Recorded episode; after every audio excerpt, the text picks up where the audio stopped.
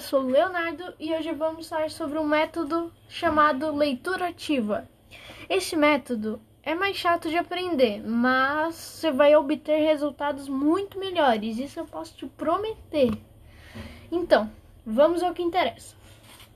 A primeira coisa que você tem que fazer é ter um texto, claro, né? Porque você vai ler e você vai grifar tudo que você achar mais importante nesse texto de preferência somente palavras-chave, que isso me ajuda muito.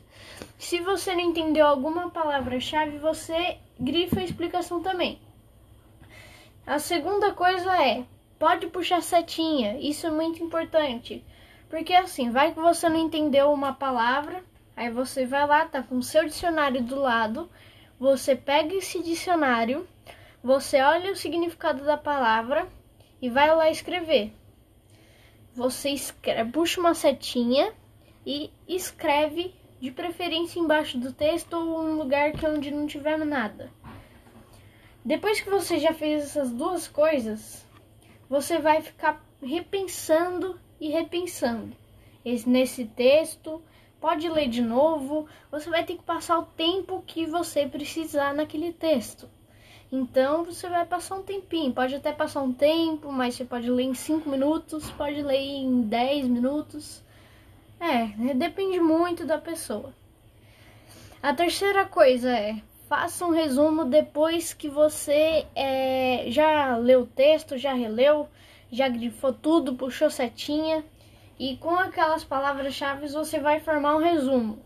De preferência, faça com, como se você estivesse numa prova bem importante, porque assim você vai colocar respostas completas, tudo. Faça perguntas para você mesmo ou divida em tópicos. Eu fazia essa coisa de é, ficar perguntando para mim mesmo, mas eu prefiro dividir em tópicos. Vai ser muito melhor. Eu acho, pelo menos. Tente fazer o seu resumo com cores diversas de canetas.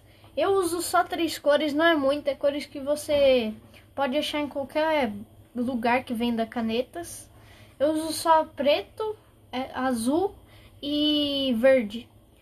Me ajuda bastante, tipo, pode ser que tenha uma coisa bem importante, aí você gra é, grifa, não, grifa não, escreva com é, as cores mais chamativas. Isso me ajuda demais.